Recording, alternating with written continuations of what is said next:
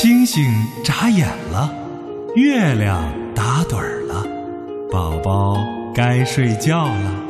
不，我还要听故事呢。那说好了，听完故事就睡觉哦。嗯，睡前故事快开始吧。睡前故事温暖呈现，宝贝的童话有声书为你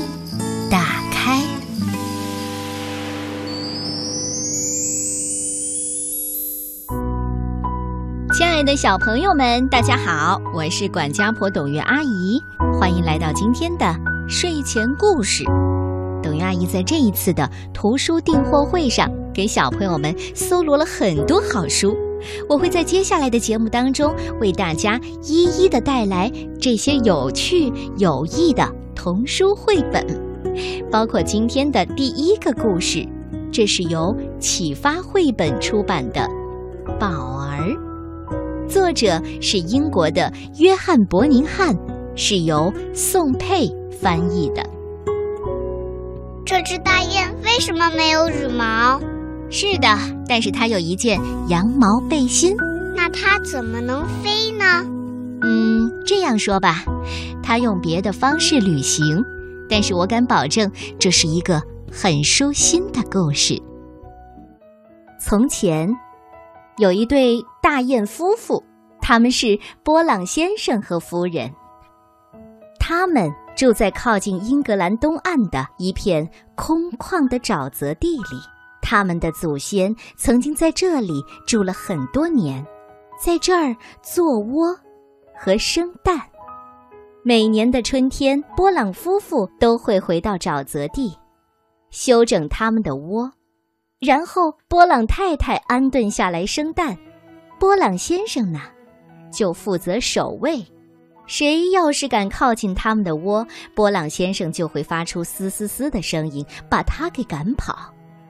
有时候，就算没有东西出现，波朗先生也会发出嘶嘶的声音。这样做，让他觉得自己很重要。不久，蛋开始孵化了。在一个风和日丽的春天的早晨，波朗家的窝里出现了六只燕宝宝。波朗先生非常的开心，邀请朋友们一起来庆祝。燕宝宝们的名字都取好了，他们叫做弗雷达、阿奇、奥斯沃、珍妮弗、迪莫西，还有宝儿。通常，小雁们看起来都差不多。不过，宝儿一开始就有一点不同。虽然它和兄弟姐妹一样有嘴有翅膀，但是它没有羽毛。波朗夫妇非常的担心，他们请来大雁医生为宝儿做了详细的检查。医生说，除了没有羽毛外，宝儿一切正常。这种情况。可真不寻常。医生想了很久，才对波朗太太说：“有一个办法可以补救，那就是为宝儿织一些羽毛。”于是波朗太太拿出棒针，开始编织了。当然，她织不出真正的羽毛，不过她织出了一件很贴身的灰色羊毛背心，看上去感觉和羽毛很相像。织好之后，他立刻叫宝儿来试穿。宝儿穿上背心，心里高兴极了，他忍不住拍着翅膀跑来跑去。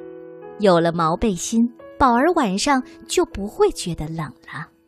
宝儿跑到其他的小雁面前，让他们瞧瞧自己的毛背心。没想到大家全都嘲笑他，他难过极了，独自躲进高高的草丛里哭了起来。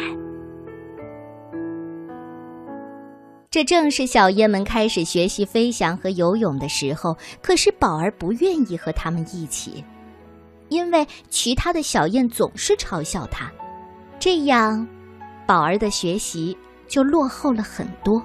没有谁注意到这些，波朗夫妇又实在太忙了。宝儿也试过自己练习游泳，但只要下过水，毛背心就要等好久才能干呢。于是宝儿很快就放弃了。夏天快要过去了，天气越来越凉，大雁们开始坐立不安。每年到了这个时候，它们都要飞到温暖的地方去，那里更容易找到吃的东西。波朗一家也开始为出发做准备了。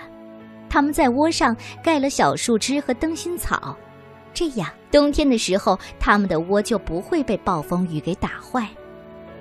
终于有一天，天气真的变得又冷又湿，大雁们冻得直发抖。他们知道出发的时候到了，他们推选出一只经验丰富的老雁带队，然后就全都飞走了。宝儿没有走。因为它不会飞，它躲了起来，悄悄地看着大家离开。没有谁发现少了它，大家都想着前面的旅程。当雁群消失在灰色的天际时，宝儿的泪水慢慢的滑落到嘴边，他不知道自己该怎么办才好。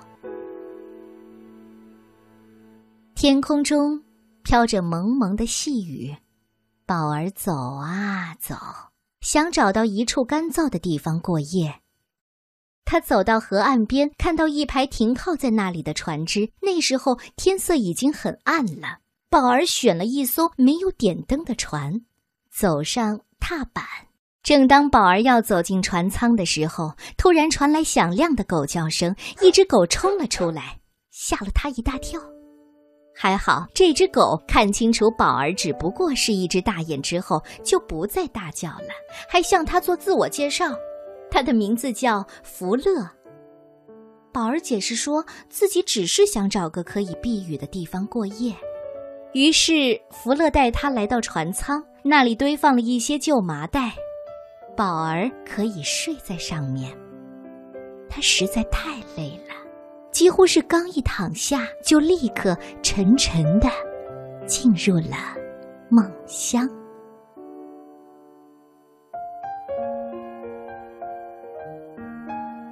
这一艘船叫哥伦比号，船长是麦卡利斯特。半夜里，他和大副弗雷德回来了，他们决定等天一亮就开船。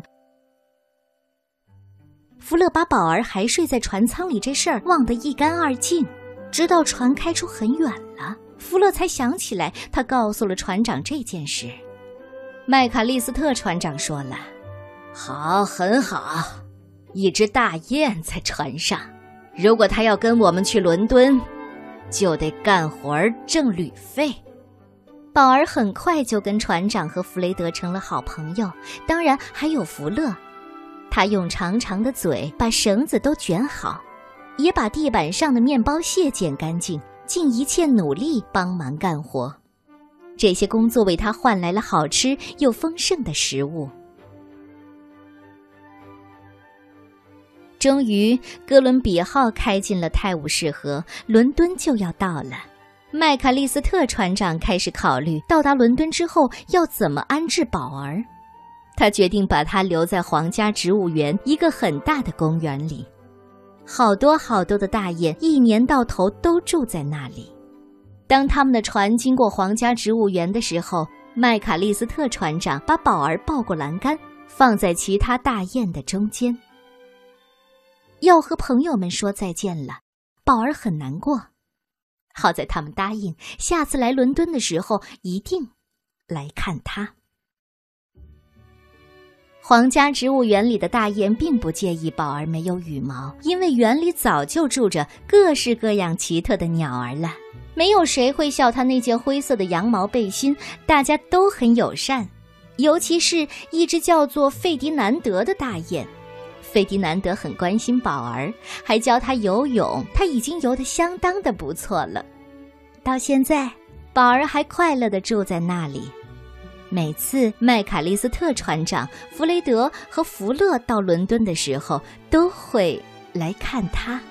不论什么时候你到皇家植物园来，如果看到一只与众不同的大雁，那我告诉你，很可能，它就是宝儿。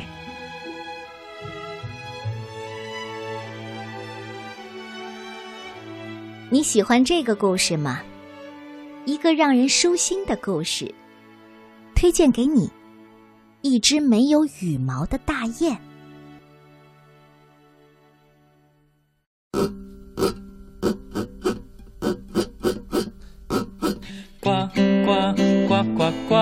丑小鸭啊，丑小鸭，腿儿短短，脚长大，长长脖子，扁嘴巴，走起路来摇啊摇，爱到河边去玩耍，喉咙虽小，声音大，可是只会呱呱呱。哎呀呀，哎呀呀，哎呀呀，哎呀呀呀，哎呀呀，哎呀呀，哎呀呀呀呀！丑小鸭啊丑小鸭，腿儿短短脚长大，长长脖子扁嘴巴，走起路来摇啊摇，爱到河边去玩耍，喉咙虽小，声音。大，可是只会呱呱呱，可是只会呱呱呱。宝儿真的是一只幸运的鹅，能够遇到愿意把他送到皇家植物园的船长和船员们。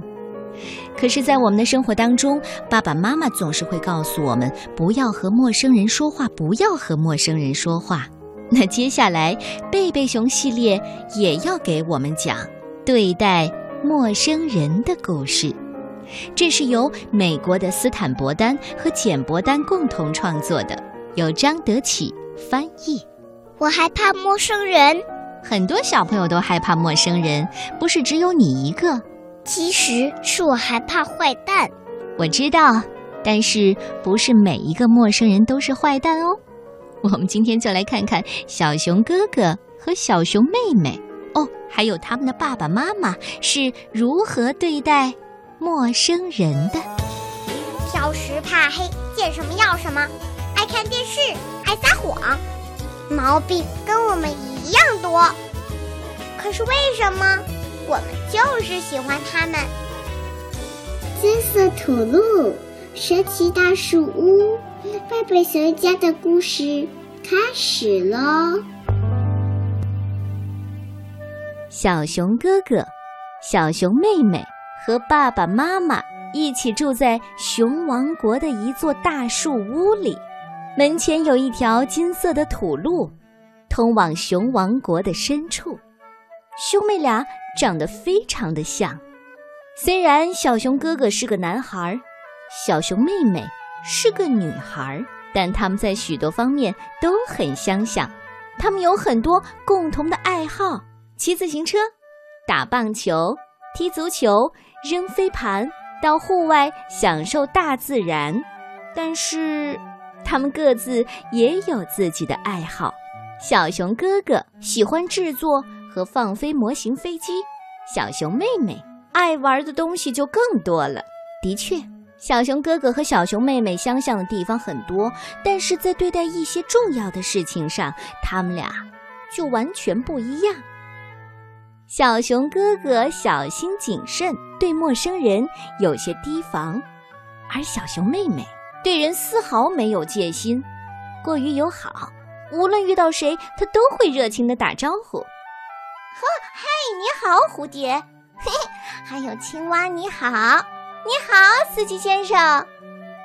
你好，购物太太。小熊妹妹对陌生人太随和了，毫无戒心，见谁都打招呼。小熊哥哥对她非常的担心。小熊哥哥小心谨慎，他不多和陌生人说话。陌生人对小熊哥哥不会有什么危险。小熊哥哥说了：“妹妹，别再那样了。”我怎么了？就是跟你说，别和陌生人说话，那样可不好。为什么？为什么不能和陌生人说话？那有什么不好的？陌生人怎么啦？呃，哎，做哥哥的回答不了这个问题，得去问爸爸妈妈。熊爸爸用低沉的声音严肃地说：“孩子，这些问题问得好。不要轻易和陌生人说话，不能要陌生人的东西，更不能跟陌生人走，那样太危险了。小熊妹妹瞪大眼睛问：“有什么危险的？会发生什么事儿呢？”哦，天哪！哪能给孩子这么讲陌生人呢？别吓着他们了。嗯，什么事情都有可能发生的。你来，来看看报纸。小熊妹妹看着报纸，眼睛越睁越大。她看到熊爸爸对小熊哥哥喊了一句：“哎，你也要多加小心。”小熊哥哥正摆弄着飞机模型，抬头就回答：“知道了，爸爸。”晚上该睡觉了，小熊妹妹要听故事。熊爸爸说：“好，给你讲一个。”熊爸爸要讲的故事在一本旧书里。这本书啊，熊爸爸从小时候一直保存到现在。故事的名字叫《狡猾的狐狸和愚蠢的鹅》。故事是讲一只愚蠢的鹅和狡猾的狐狸说了几句话，就糊里糊涂的被狐狸骗进了老窝。结尾是这样的：一阵撕咬之后。只见几根鹅毛从空中飘落下来，狡猾的狐狸得意的笑了。夜里，小熊妹妹怎么也睡不着，脑子里满是报纸上的标题，其中有一条是“愚蠢的鹅失踪，狡猾的狐狸受审”。啊，他听着小熊哥哥平和的呼吸声，终于。睡着了。第二天清晨，风和日丽，晴空万里，但小熊妹妹却没有兴致。她整晚都没睡好，看着窗外，觉得一切都变了样。树好像要伸手来抓她，一只猫头鹰一动不动地盯着他，乌鸦们恶狠狠地瞪着他。吃过早饭，小熊哥哥说了。咱们到草坪上骑自行车去吧，但是小熊妹妹不想去。小熊哥哥有点奇怪，草坪可是小熊妹妹最喜欢去的地方，那里宽敞明亮，人来人往，热闹极了。哎，那那我们去踢球怎么样？但是小熊妹妹还是不想去。最后，小熊哥哥建议玩小熊妹妹最喜欢的游戏。扔飞盘，他才同意出去的。出门前，他们给妈妈打了个招呼，这是一条家规，不管去哪里，都要告诉爸爸妈妈。熊妈妈说：“好吧，我正要去农场主那儿买一些苹果，回来的路上我去接你们。”草坪上还是那么热闹，但小熊妹妹却感觉不到。今天在她的眼里。连青蛙和蝴蝶都是凶巴巴的，看上去那么吓人。过了一会儿，有人轻轻拍了拍小熊妹妹的肩膀，她吓得蹦了一丈高。回头一看，哎呀，妈妈，怎么是你呀？回家的路上，小熊妹妹坐在妈妈的身边，小熊哥哥坐在后排，旁边放着一桶苹果。熊妈妈问。玩的怎么样？还好，只是陌生人太多了。回到家，熊妈妈和小熊妹妹准备做苹果酱。爸爸说的对，不要和陌生人说话，不能接受他们的礼物，或者是搭他们的便车。妈妈停了一下，继续说：“但是这并不是说所有的陌生人都是坏人。”很有可能，整个草坪上没有一个人会伤害一只苍蝇，更不要说伤害像你这样可爱的孩子了。问题就是，嗯，就像这桶苹果，有句话是这样说的：每桶苹果当中呢，总会有几个坏的。陌生人也是这样，正因为陌生人也有坏蛋，所以你们就格外小心啊。瞧。这就有一个坑坑洼洼的、怪模怪样的。说着，小熊妹妹还真挑出了一个奇怪的苹果。嗯，这是有点怪，但是它不一定是坏的，不能从表面看它是好还是坏的。于是，熊妈妈把苹果一切两半，你瞧，这里面是好的吧？瞧这个，表面上看上去是好的，但是里面呢？来试试看，哎，你看看，是不是长满了虫子呢？啊，怎么会这样啊？一个坏苹果，哎呦，太恶心了！嗨，我要去草地上试飞新做的推进式的飞机。妹妹，你要来吗？我当然想去，我还可以采野花呢。现在小熊妹妹感觉好多了，又像以前一样活泼可爱了。推进式飞机试飞很成功，兄妹俩正准备回家，这时候有人开着车向草地驶来。车上放着一架涂着橙绿两种颜色的模型飞机，又大又漂亮。小熊哥哥说了：“哎，等等，我想看看，那是一架遥控飞机呢。”小熊妹妹又回去采野花，但是一转脸看见小熊哥哥正和陌生人讲话，他想，不管那架遥控飞机有多大多漂亮，但那毕竟是个陌生人啊。小熊妹妹扔掉野花，向他们飞奔过去。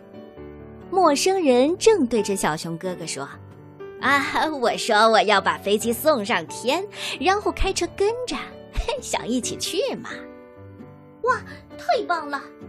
要不是小熊妹妹一把拉住他的胳膊，你敢，哥哥？是的，小熊哥哥一定会跟着去的。陌生人开着车跟着飞机走了。小熊妹妹边往家跑边喊：“哥哥和陌生人说话了！哥哥和陌生人说话了！”可是你知道吗？那可是一架好大的遥控飞机，橙色和绿色的，太漂亮了。可是那又怎么样？对陌生人，咱们家有规矩，规矩可不能随便改。哼，对告状精，咱们家也有规矩。小熊哥哥瞪着小熊妹妹：“好了好了，妈妈出来解释了。小熊妹妹呢，并不是在告状，告状是为了达到自己自私的目的。小熊妹妹告诉我们，是因为她爱他的哥哥，他担心你。你觉得那个人会是个坏苹果吗？嗯，也许不是吧。对呀。”大部分人都很善良，连一只苍蝇也不会伤害。但是还是得小心，以防万一。是的，妹妹说的不错。说到苹果，来尝尝我刚做的苹果酱吧。坐在桌旁品尝着妈妈做的美味可口的苹果酱，孩子们想着今天学到的东西有好多，都该认真的想想。